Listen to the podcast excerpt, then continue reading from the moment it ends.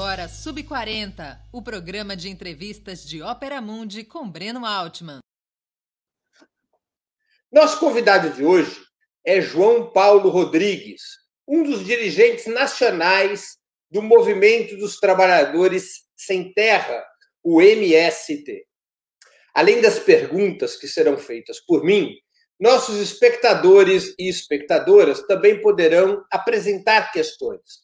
Devem escrever essas questões na área de bate-papo do YouTube e do Facebook. Na medida do possível, essas questões serão encaminhadas ao nosso convidado. Boa noite, João Paulo.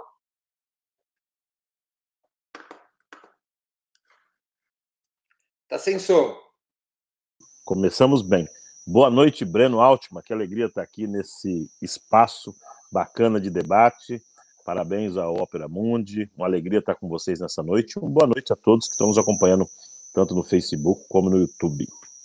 Ô, João Paulo, você é sub-40 ou já atravessou um pouco essa fronteira? Não, estou exatamente nos 40. Eu fiz 40 dia 12 de dezembro. Então, estou ali, ó, exatamente 40 e alguns dias, para não dizer meses. Última temporada. Eu sou da turma dos 40. A minha última temporada. Quase que eu não estou dentro do, do, do do programa, viu? Por poucos meses. Ô, João Paulo, conta para nós como é que você se tornou um militante do MST. É, foi uma opção pessoal ou influência familiar? Olha, eu acho que teve tudo um pouco, Breno, mas eu acho que o principal é que eu estava.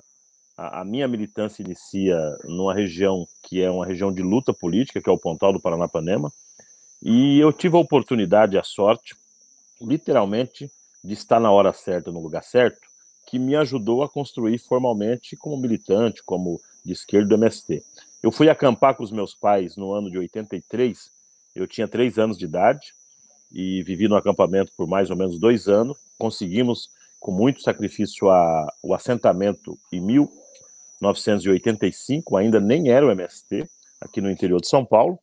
E logo, 86, 87, meu pai, que é o Bill, entrou para o MST.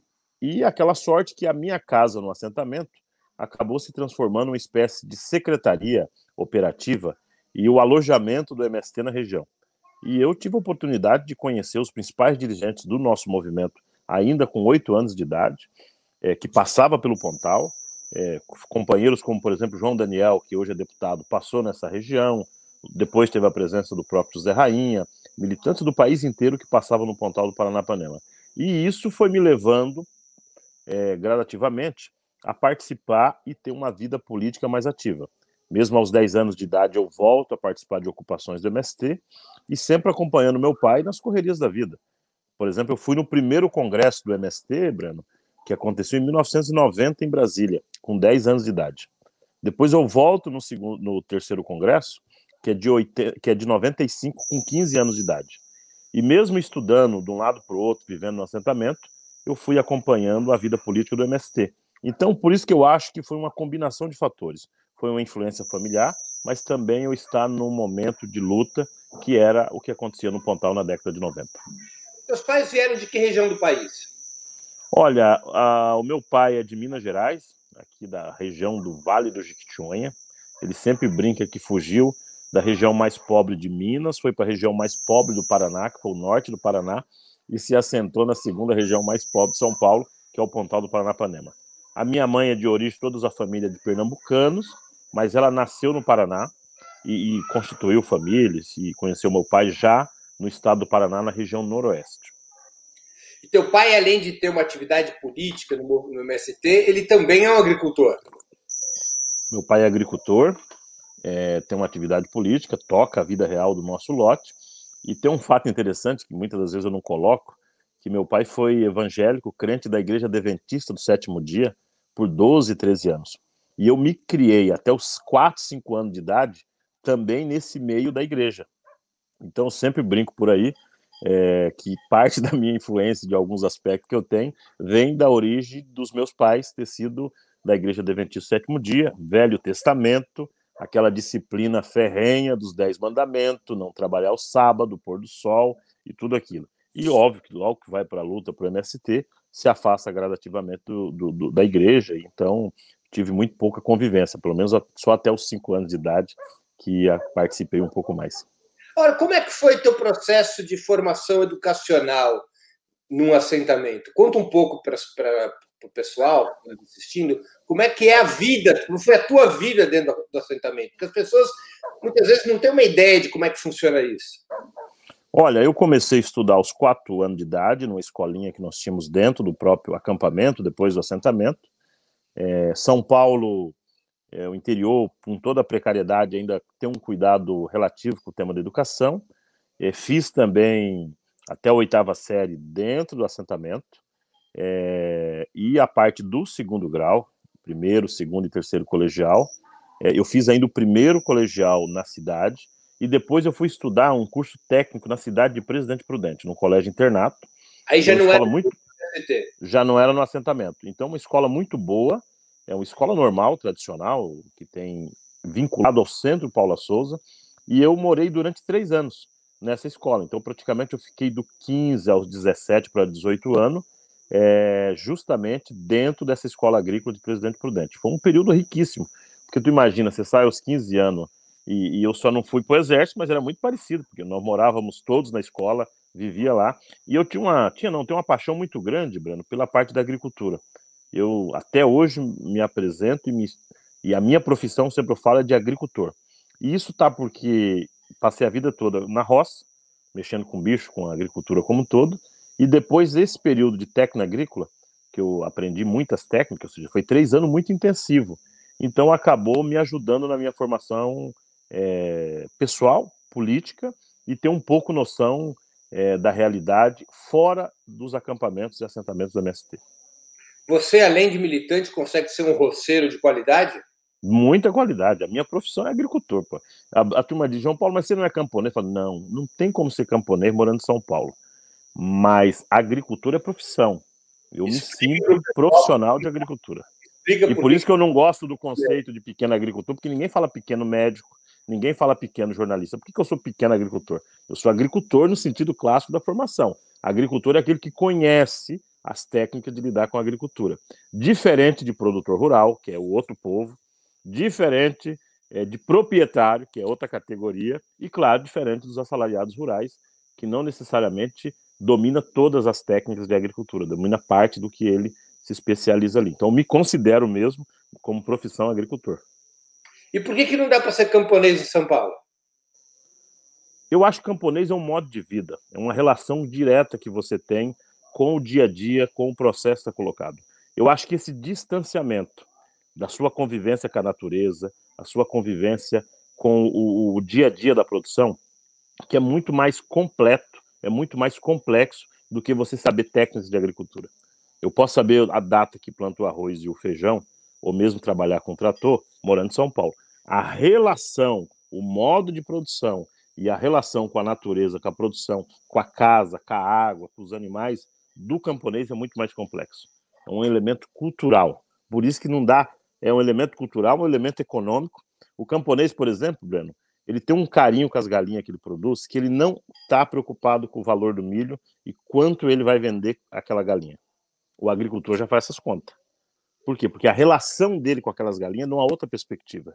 Não é para ter lucro, não é para ter resolver pagar a conta do milho. Ele tem uma relação com as galinhas que ele cria, que é uma relação que ele tem com a natureza, com os bichos, assim por diante. Por isso que eu nasci na condição de camponês, mas hoje seria é, uma falácia da minha parte se me apresentar como camponês, estando fora, por N motivos, da roça da vida do meu assentamento.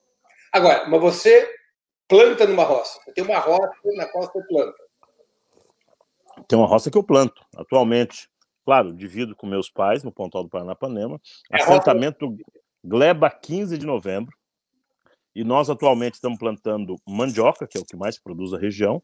Infelizmente não temos agroindústria. Temos um SAF bacana, que é um sistema agroflorestal. E nesse SAF é com criação de animais. E a principal criação de animais que nós temos na atualidade é suínos, criado, chamado porco feliz, que cria solto junto à natureza é o carro-chefe. Também temos criação de carneiros. E, claro, produzimos bastante milho na, na, safra passada. E a cada dia que eu consigo sair de São Paulo, essa quantidade de reuniões, eu vou para isso. E, e isso não faço para dizer que é bonito, que é um romantismo, não. É porque essa parte da relação com a natureza, eu acho que é uma condição política dos nossos militantes que atua em alguma área. Tem que ter uma relação com a escola de formação, uma relação com a editora, tem que ter relações com coisas práticas, senão você vai para o nível de abstração somente em articulações políticas e perde um pouco o vínculo com a realidade. E a minha realidade é o assentamento, é essas roças. A Gleba está inserida em alguma cooperativa? A Gleba tem várias associações, já tivemos cooperativa no passado, que era cooperativa junto à nossa cooperativa regional do Pontal do Paranapanema, e hoje tem várias associações, nós somos parte de uma associação existente. E essa gleba ela é explorada apenas pela sua família? Ou seja, não tem trabalhadores rurais que você contrate? Não, o grosso da, da, da, da nossa gleba é basicamente são os trabalha, são é próprio familiar, de modo geral, e aqui e acolá, em determinados momentos, você tem algum tipo de trabalho que você precisa recorrer a pessoas para lhe ajudar. Por exemplo, momento de colheita da mandioca. Você tem um período muito curto que você precisa ter muita gente ajudando para você colher mandioca. Mas são momentos específicos ali. Mas a grande, o dia a dia, inclusive quem toca muito parte do serviço é minha mãe, dona Cida, que é uma agricultora ferrenha que toca as coisas junto com nós lá. Agora, ela produz excedente, essa gleba, ou ela é uma gleba de autossustentação familiar? A nossa vontade, Breno, é que produzisse excedente, mas depende de muitos fatores. Mas hoje, claro, ela já tem um nível um pouco mais de é, estruturação, é, são 30 anos de assentamentos, então, por exemplo, nós já temos aonde ter a cerca, que em alguns lugares não tem, isso ajuda a produzir. Nós produzimos o próprio milho, nós temos o próprio trator, então isso facilita um pouco mais a vida. Mas não necessariamente quer dizer que está tudo resolvido. O excedente na roça, ele geralmente acontece se você não fazer muitas contas. Se você resolver fazer muitas contas e pôr ao pé da letra o custo da energia elétrica, o custo da manutenção de tudo aquilo, você acaba tendo um pouco mais de dificuldade de ter um excedente. Mas hoje é possível nós ter uma renda um pouco melhor é, do que foi no início do assentamento. Foi muito difícil do ponto de vista da autossustentação a partir somente da roça. Você tem quantos irmãos, João Paulo? Nós somos em cinco irmãos. Eu sou mais velho.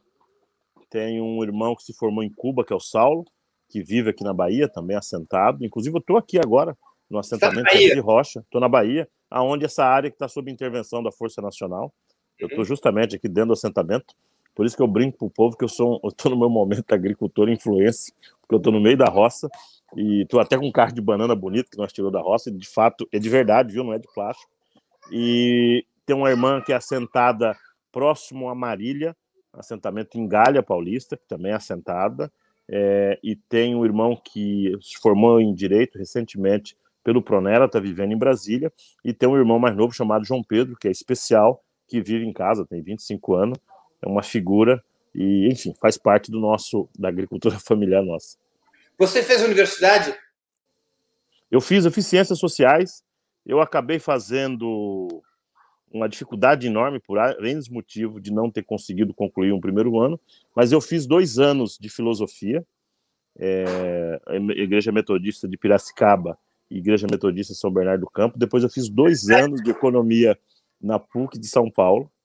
É, e depois eu fiz um sanduíche tudo isso e terminei em ciências sociais. Então essa é a minha formação. Sou formado em ciências sociais, com dois anos em filosofia, dois anos em economia e formado em ciências sociais. Mas sou técnico agrícola e agricultor. João Paulo, vou começar aqui os temas que o pessoal está interessado em conhecer sobre o atual momento do país e do MST. A primeira pergunta que eu te faço está na boca de todo mundo. O MST vende seu próprio arroz, que está mais barato do que as grandes marcas do mercado, muito mais barato. Qual é o segredo? Por que essa diferença de preço? Olha, esse foi o debate da semana. Hoje tivemos, inclusive, reunião com todas as nossas cooperativas, são produtoras de arroz. 70% do arroz se produz no Brasil, produz no Rio Grande do Sul. Inclusive do MST, se produz no Rio Grande do Sul. Nós temos uma outra parcela de produção no Maranhão, pequenas unidades no Rio Grande do Sul e também na Bahia, mas o grosso da nossa produção é Rio Grande do Sul. Qual é o principal elemento? Primeiro, Breno, não é verdade que o custo da produção do arroz aumentou e por isso foi repassado para o consumidor.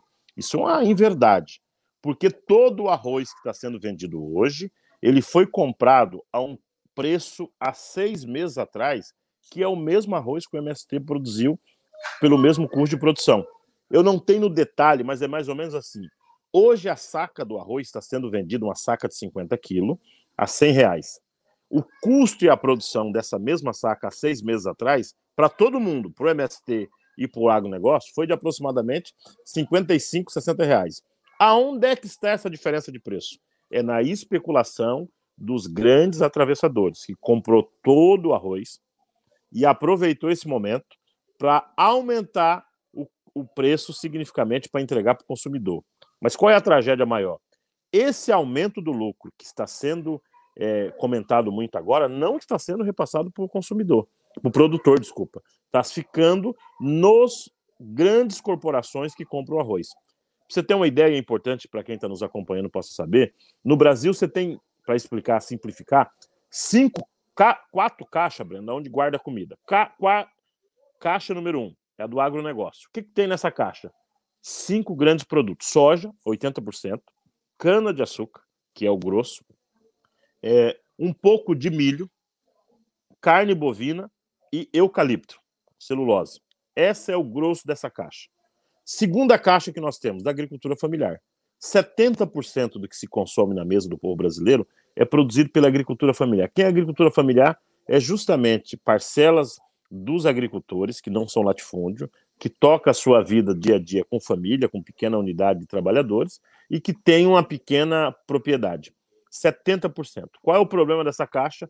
Houve uma diminuição no financiamento e o governo acabou dificultando com que essas famílias tivessem mais acesso. E isso está impactando agora. Terceira caixa seria uma estatal brasileira chamada Conab, que ela é responsável por fazer a gestão da produção. O governo Bolsonaro acabou com essa caixa. E ela tinha duas outras é, importâncias. O valor do preço mínimo, que ela ajuda a, a orientar, e ela ajuda a comprar os produtos. Ela, em crise, bagunçou tudo. Quarta e última caixa, quem é? As grandes redes de supermercado e os grandes complexos de alimento. Essas grandes redes é onde detém o grosso da produção que chega nas grandes redes de supermercado, como os Walmart da vida, Carrefour e assim por diante. É essa última caixinha que está determinando o preço dos alimentos. Portanto, é importante que toda a população saiba que os agricultores venderam o seu arroz há seis meses atrás, mais ou menos todo pelo mesmo preço. E que agora inventaram mil desculpas para dizer que o arroz está caro. O MST tem feito um esforço de manter o preço do arroz num valor mais baixo possível, mas tem outras implicações, Breno. Por exemplo, o frete aumentou em função disso, aumentou alguns insumos que é justamente que é comprado em dólar, também tem que levar isso em consideração, aumentou diminuiu a quantidade de arroz sendo plantado no Brasil em 50%. Isso é muito criminoso. Por que imagina? Porque deu lugar para a soja. Ah, isso Os historicamente, não agora. Exatamente. Não, já lá atrás. Foi dando ao longo do tempo, a soja foi tendo uma renda maior, então a soja ocupou o lugar do arroz. Então isso é um crime. Então, em 10 anos, a população cresceu e o arroz estagnou ou diminuiu. E, por fim, é o problema climático. O Rio Grande do Sul viveu nos últimos períodos alagamentos enormes, muita chuva, mas o grosso muita seca.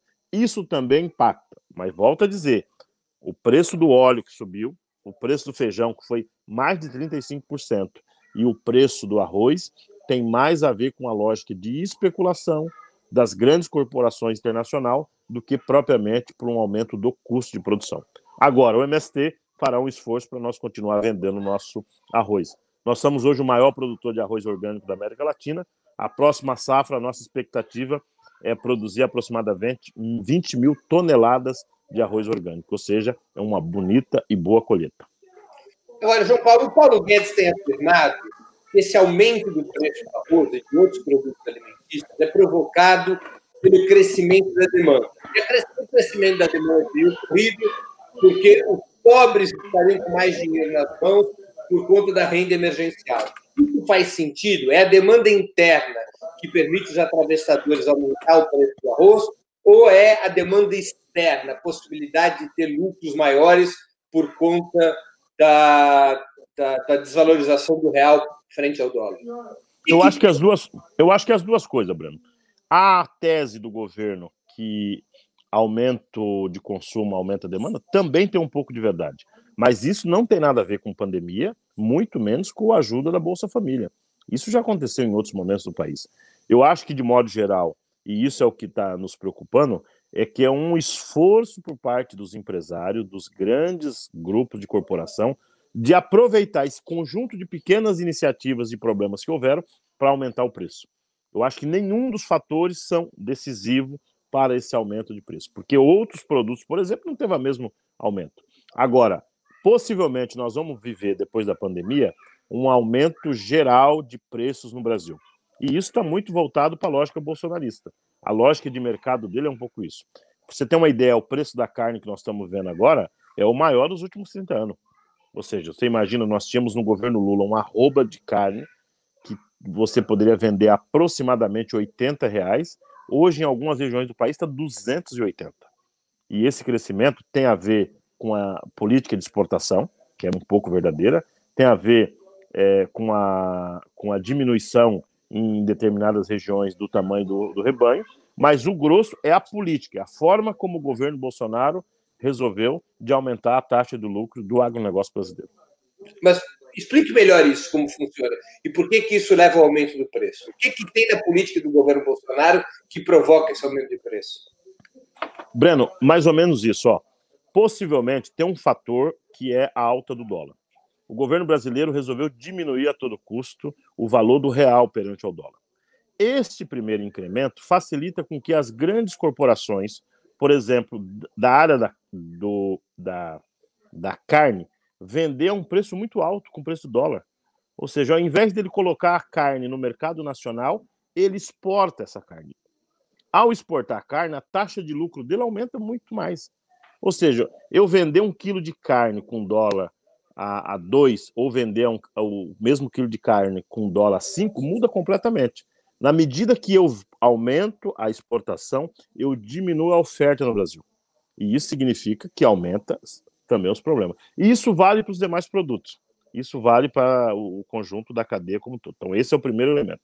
Segundo elemento que eu acho que, que pesa muito e que nós devemos levar em consideração o Bolsonaro não quer, de forma alguma, usar o Estado, a figura da Conab, para controlar preços de produto, ter o famoso preço mínimo.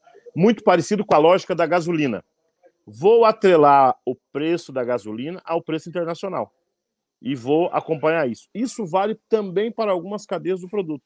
Mesmo que arroz não é considerado uma commodity, é um produto é agrícola, porque ele, ele, não necessariamente tem a mesma lógica no mundo inteiro, tem vários tipos de arroz e assim por diante, ele atrela a essa lógica. Isso acaba dificultando é, que você tenha um preço melhor.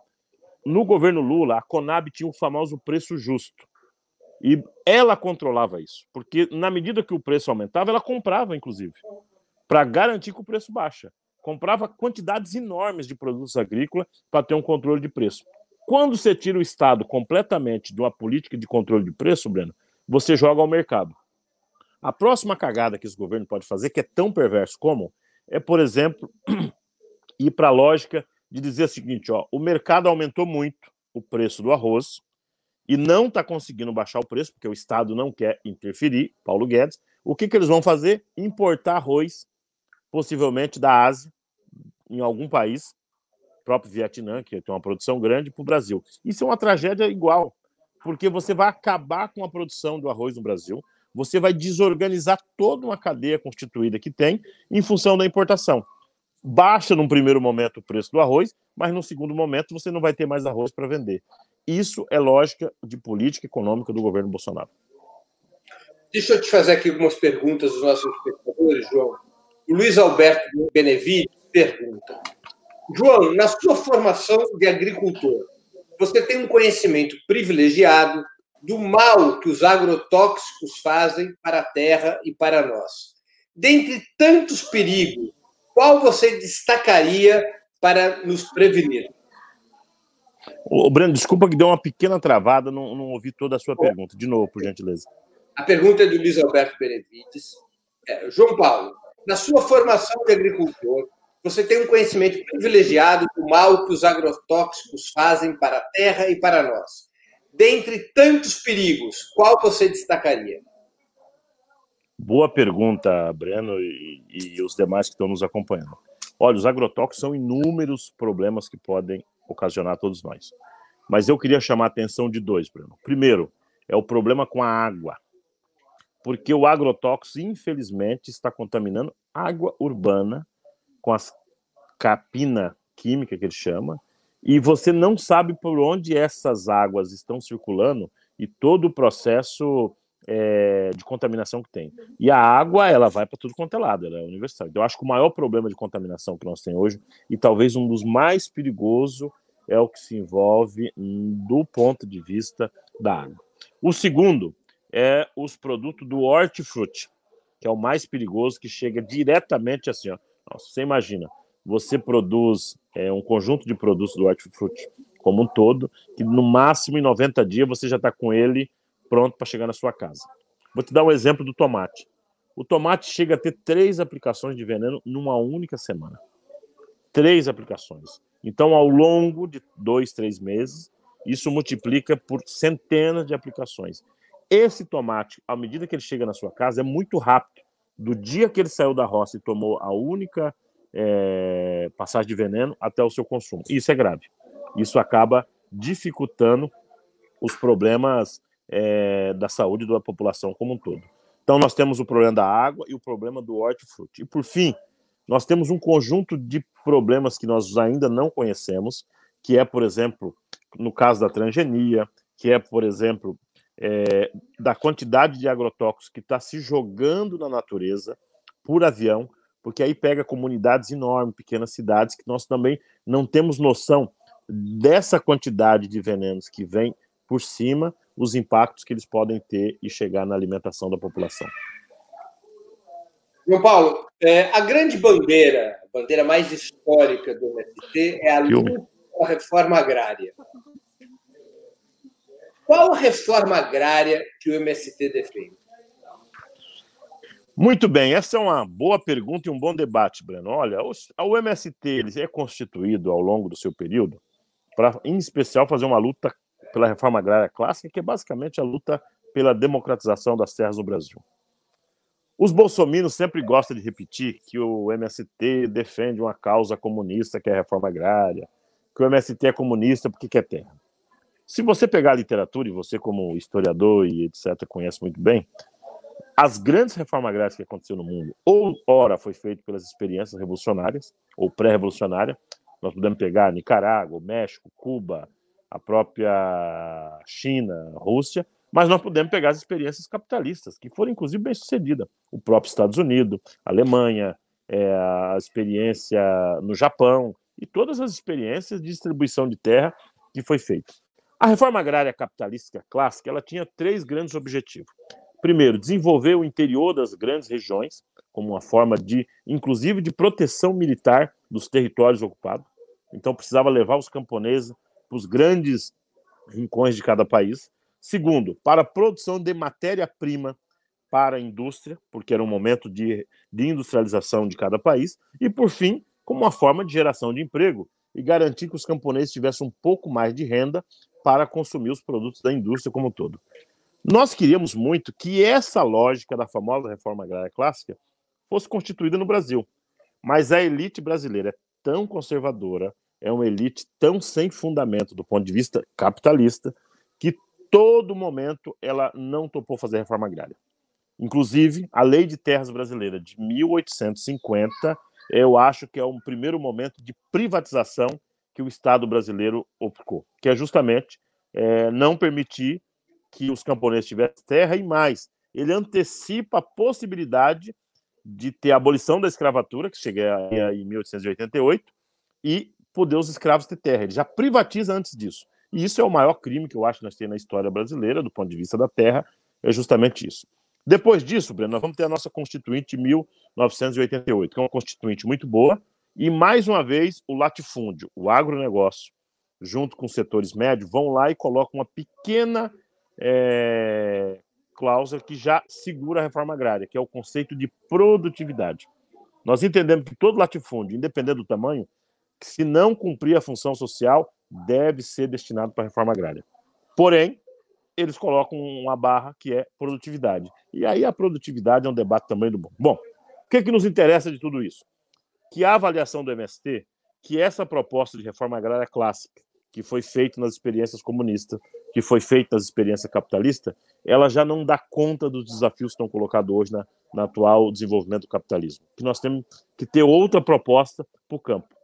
E por isso nós estamos defendendo o que nós chamamos de reforma agrária popular, que tem três grandes perninhas. Perna número um, que é justamente a democratização das terras. Não tem sentido o Brasil continuar sendo um dos três países do mundo com maior concentração de terra. Tem que democratizar as terras, ponto. Segundo elemento, que nós queremos uma reforma agrária com um nível de desenvolvimento que possa produzir comida para a sociedade brasileira. E nós agrega dois elementos nessa segunda perninha, Breno, que é agroindústria e agroecologia. Por que agroecologia? Porque a, a nova proposta de reforma agrária que o MST defende não pode ter agrotóxicos, não pode ser só monocultivo, tem que respeitar os biomas, respeitar o conjunto da biodiversidade. Mas tem que ter agroindústria. Senão, não consigo levar o leite produzido no meu assentamento Pontal do Paranapanema para a cidade de São Paulo. E, por fim, a nossa reforma agrária que nós defendemos ela é popular. Tem que ter gente nela. Nós não podemos ir numa lógica, Breno, produtivista e querer concorrer com o agronegócio. A nossa proposta do assentamento de reforma agrária, dizia um companheiro nosso que mora em Brasília, Chicão, que tem que ser um bom lugar de se viver. Um bom lugar de se viver tem que ter produção, tem que ter é, condições econômicas, mas tem que ter uma relação com as outras comunidades quilombolas indígenas, com as pessoas que vivem nas cidades, pequenas cidades do interior. As crianças têm que ter espaço, as mulheres têm que comandar. Ou seja, o popular tem que ter gente. E isso é um diferencial do que era a reforma agrária clássica, que só pensava no dono do lote. E isso é o que o MST tem feito um esforço de defender. Fora isso, nós entendemos que a reforma agrária do próximo período ela tem que centrar muita energia na produção de comida e de alimento para a sociedade brasileira. E quando eu falo sociedade brasileira, Breno, eu estou falando em 200 milhões de habitantes. A nossa produção agroecológica não pode ser somente para a classe média, a nossa produção agroecológica não pode ser só para quem tem condições financeiras, tem que produzir para o grande consumidor que está nas grandes cidades. E isso significa que tem que ter uma grande produção, uma grande organização de tudo isso para que possa dar certo. O MST sonha que essa reforma agrária será possível, uma combinação de luta e com algum governo progressista que topa fazer uma reforma agrária massiva e popular. A Laura Tavares Soares emenda a seguinte pergunta: Como é que como se pode encontrar, como acessar os produtos do MST nas cidades? Laura, essa é uma, é uma das grandes dificuldades nossa. Eu brinco que esse viés campesino nosso faltou um viés árabe, que são muito melhor do que nós em comercialização, em venda de produto.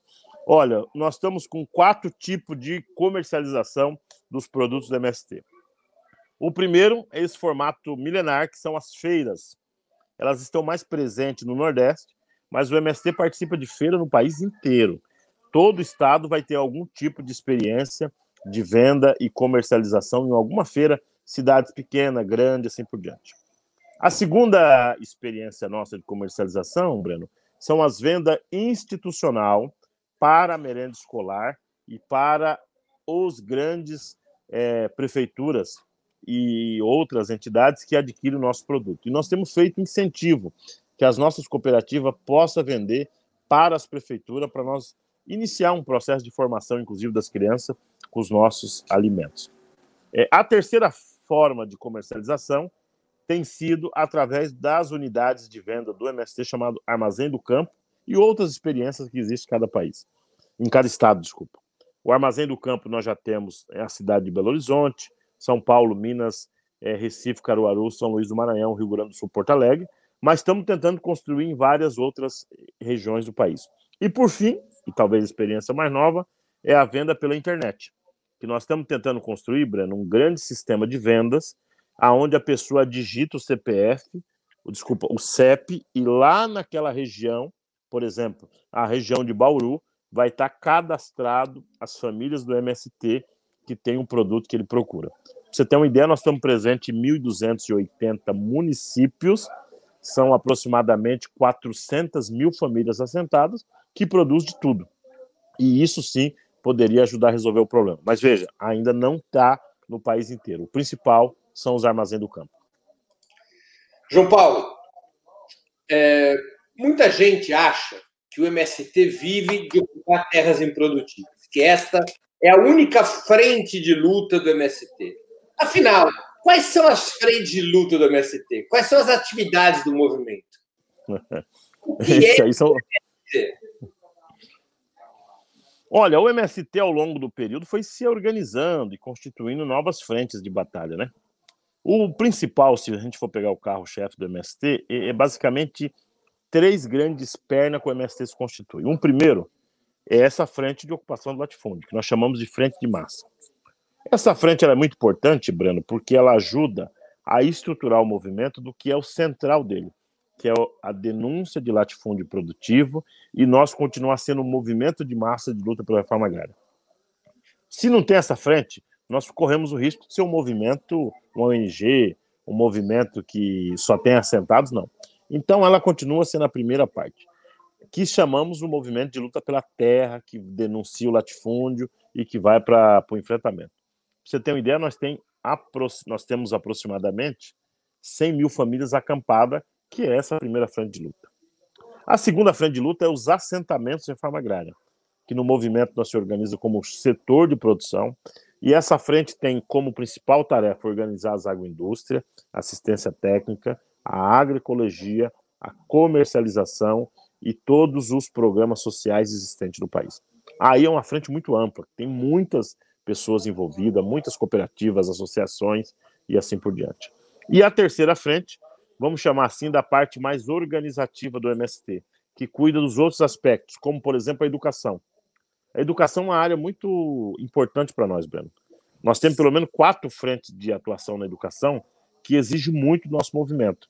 Educação infantil, que é as escolas itinerantes que tem no movimento, todo o programa de alfabetização de jovens e adultos, que é muito importante, o processo de escolarização e as escolas, que é uma briga permanente com cada governo de estado, e todos os cursos formais que existem do MST, alguns sendo constituídos pelo próprio movimento outros em parceria. Mas para você ter uma ideia, Breno, eu acredito que nos últimos, nos últimos anos, o MST formou só das suas instâncias aproximadamente 15 mil militantes com algum curso em nível superior. E já tem um número expressivo com mestrados e alguns, e alguns outros números com doutorado. Então é uma área muito importante. Mas também o MST abriu outras frentes no último período. Por exemplo, a frente da cultura, que é um desafio nosso a produção de arte, de cultura, construir uma nova estética militante de esquerda, e isso requer muito tempo, muita gente envolvida. Nós temos uma frente importante que é de articulação política com a sociedade, que é ajudar a organizar a, a, as articulações na Frente Brasil Popular, na Via Campesina, ajudar a organizar a unidade junto com os setores urbano, ajudar a articular alianças com o movimento é, de pequenos agricultores como um todo, e, por fim, uma parte internacional relativa. O MST faz parte da Via Campesina Internacional, da Assembleia Internacional dos Povos, da articulação é, latino-americana de organizações chamamos de CLOC, e outras frentes que nós estamos envolvidos. Então, o movimento hoje tem muitas articulações. Agora, o principal, que nós não podemos perder o foco, é a luta pela terra, pela reforma agrária. O MST não é um partido, o MST não é uma ONG. Nós somos um movimento popular que luta por terra, por reforma agrária. É, nós temos aqui algumas perguntas dos espectadores. É, novamente, o Luiz Alberto Benevides pergunta, João Paulo.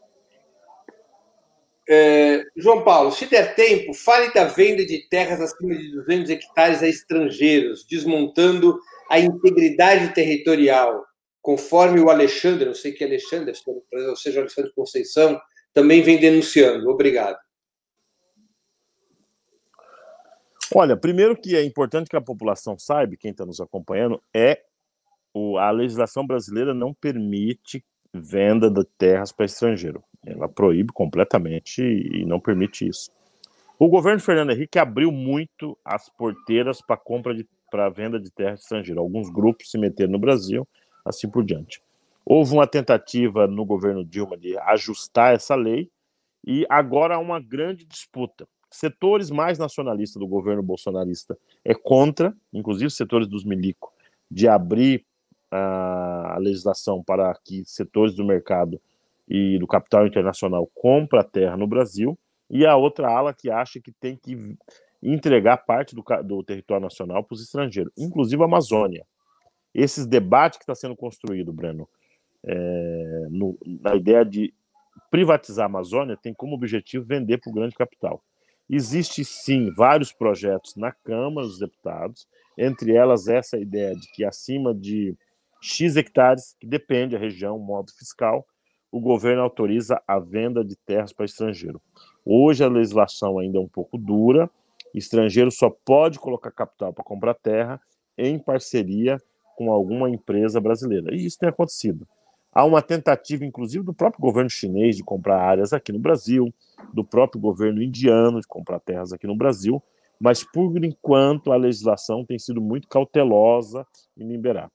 É, o grosso das empresas internacionais, e é importante que as pessoas saibam, ela quer adquirir terra não necessariamente para agricultura, mas de olho no subsolo, como é o caso da Amazônia do minério, ou, ou, das áreas de garimpo, que tem diamante, tem ouro, algo parecido, ou as mesmas áreas que tem petróleo, que são áreas um pouco menor, que o grosso do petróleo brasileiro está no mar.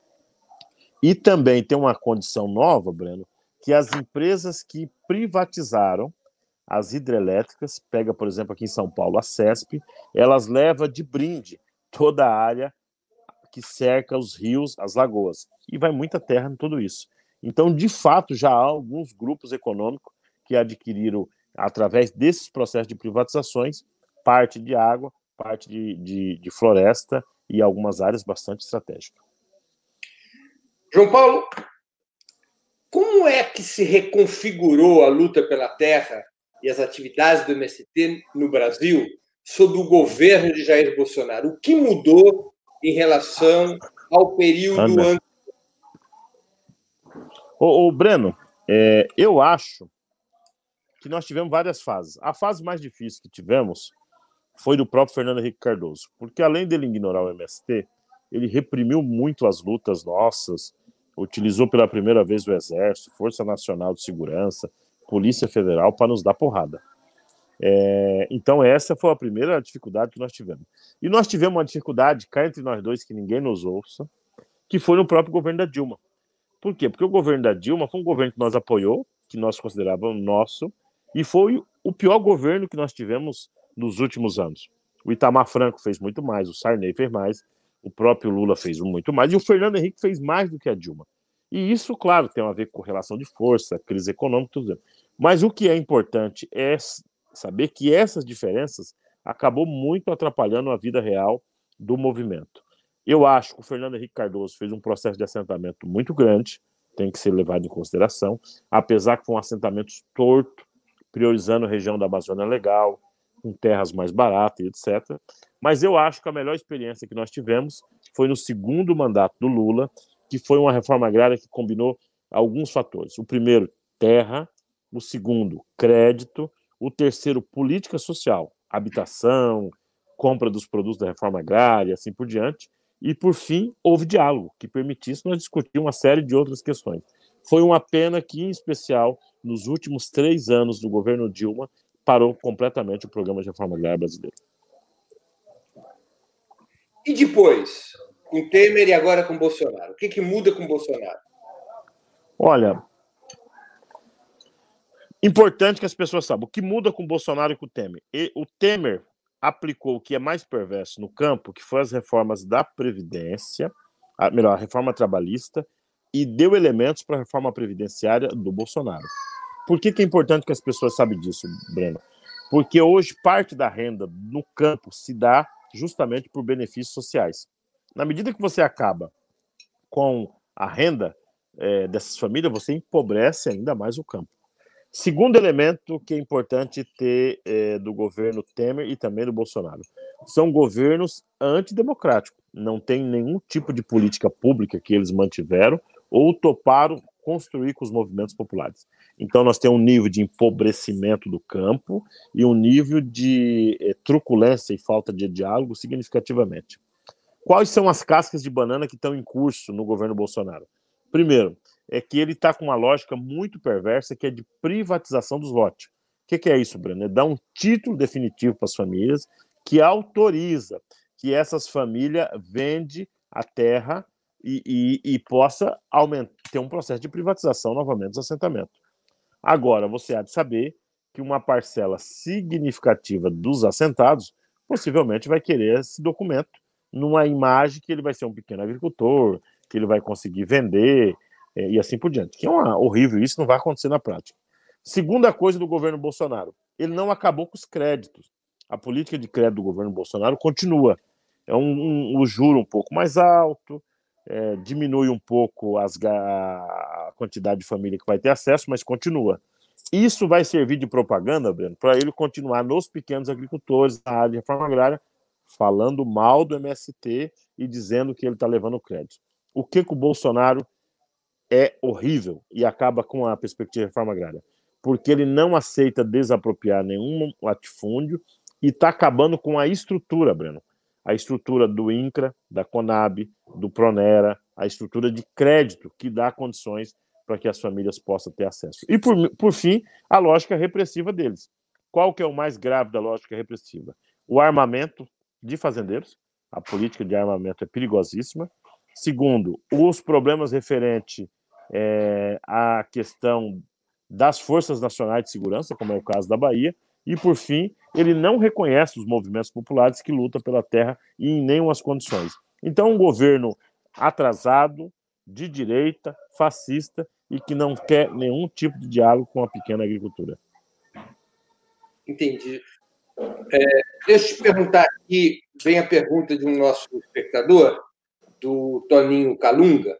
A fome e a miséria está voltando. A piora no quadro político deve aumentar ainda mais essa situação. O que fazer para resistir? Toninho Calunga, um abraço para você, grande militante das esquerdas. Toninho, olha, eu acho que o problema da fome no Brasil, Breno, só resolve com política de Estado. Eu não consigo imaginar nós resolver o problema da fome só com caridade ou política de solidariedade. Isso é paliativo. Agora, o Brasil tem uma história crônica de fome. Nós perdemos muito, muitos brasileiros com fome é, durante a ditadura militar, durante todas as secas que houveram no Nordeste, durante um bom período no governo de Fernando Henrique. Vocês lembram das imagens de saque que acontecia no Nordeste. E você tem um problema real no Centro-Sul hoje, que é o aumento do, do desemprego e a quantidade de pessoas em situação de rua.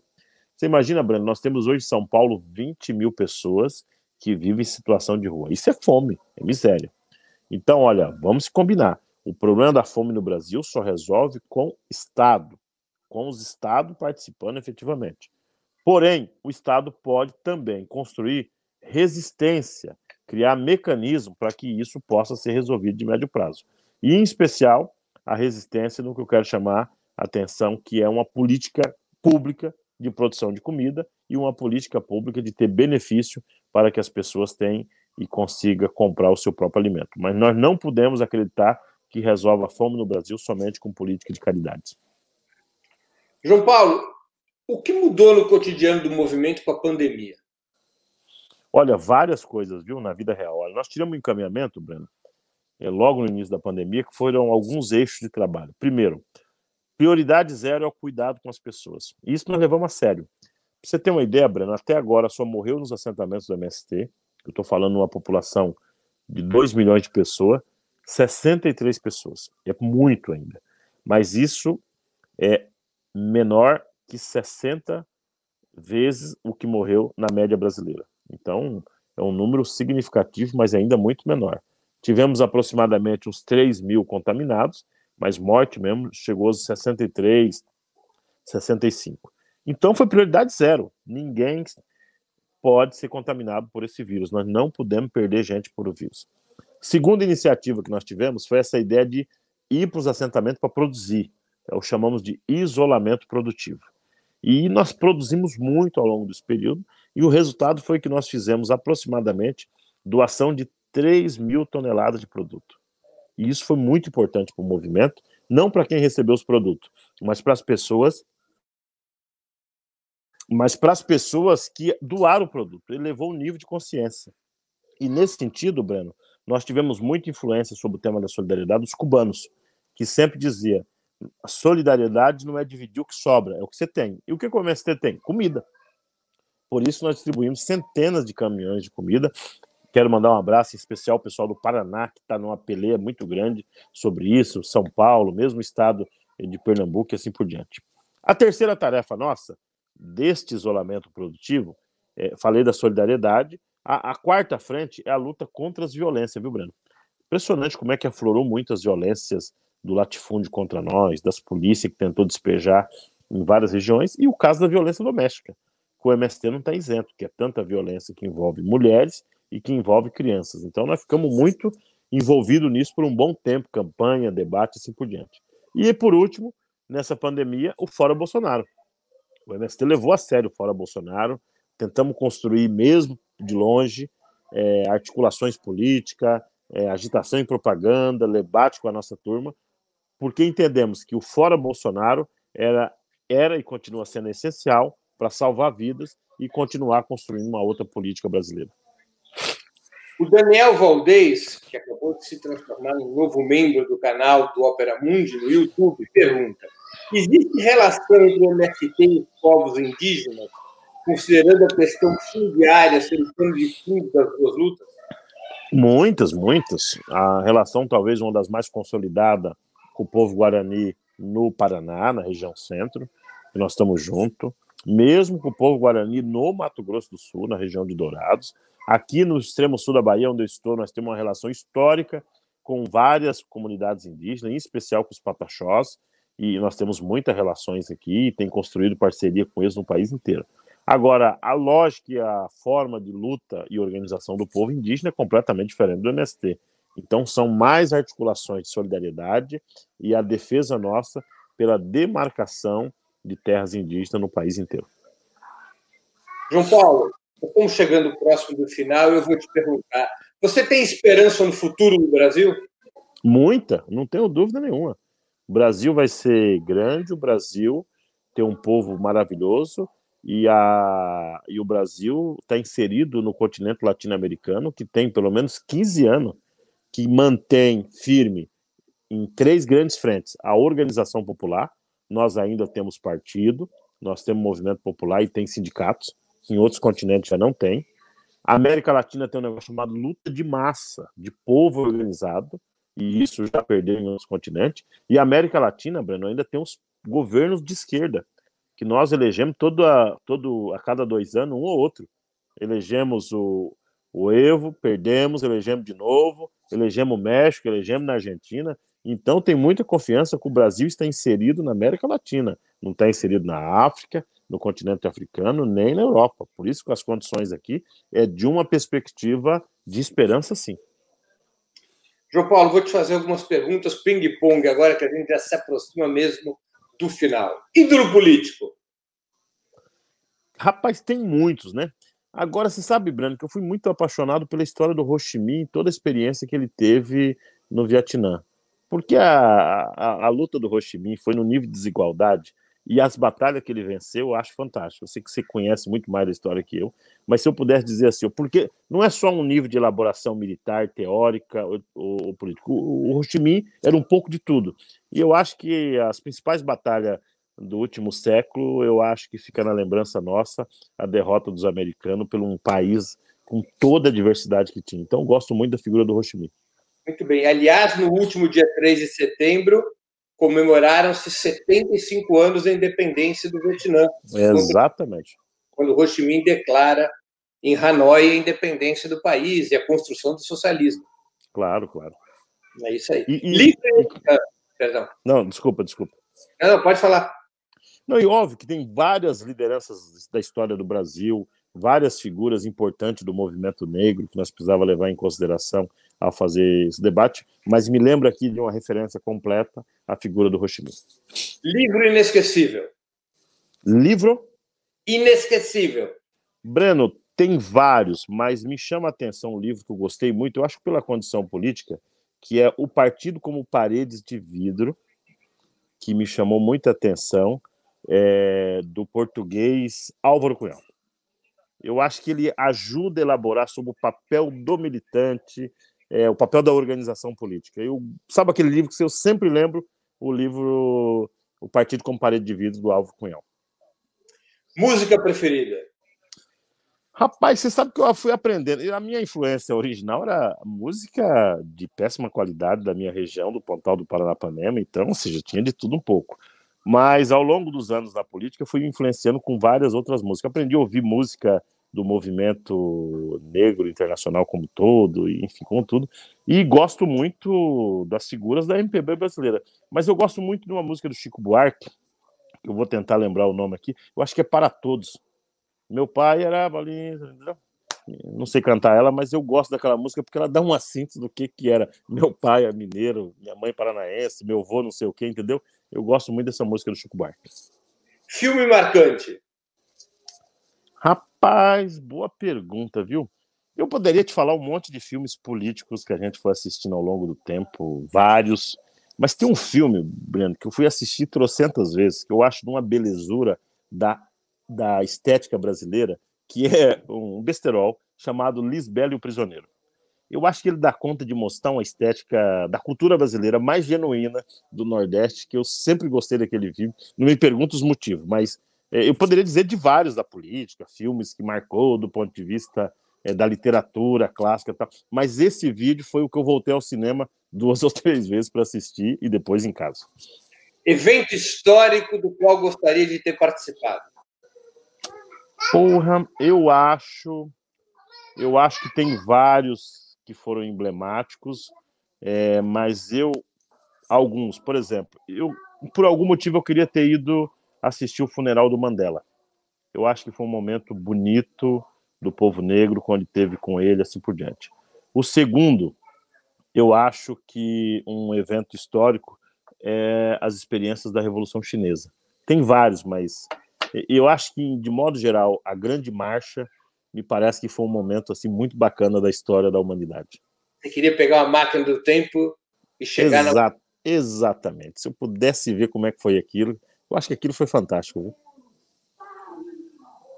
João Paulo, chegamos aqui ao fim da nossa entrevista. Eu queria te agradecer muito e também agradecer aos nossos espectadores e espectadoras, particularmente os que fizeram questões, nem todos, infelizmente, puderam ser lidas, selecionar algumas das questões. A você, João Paulo, um grande abraço, muito obrigado por ter participado do Sub-40 dessa noite. Acho que foi uma conversa que informou a quem, a quem assistiu o programa, informou muito sobre o que é a vida do MST, suas lutas, suas bandeiras, e um pouco também da sua trajetória e da tua opinião sobre fatos importantes em curso hoje no país. Muito obrigado pela tua participação. Breno, eu que agradeço e quero dizer que eu sou fruto de uma experiência coletiva do MST, não tem nenhum mérito pessoal. Cheguei aqui a, graças a milhares de sem terra que está esparramado pelo país.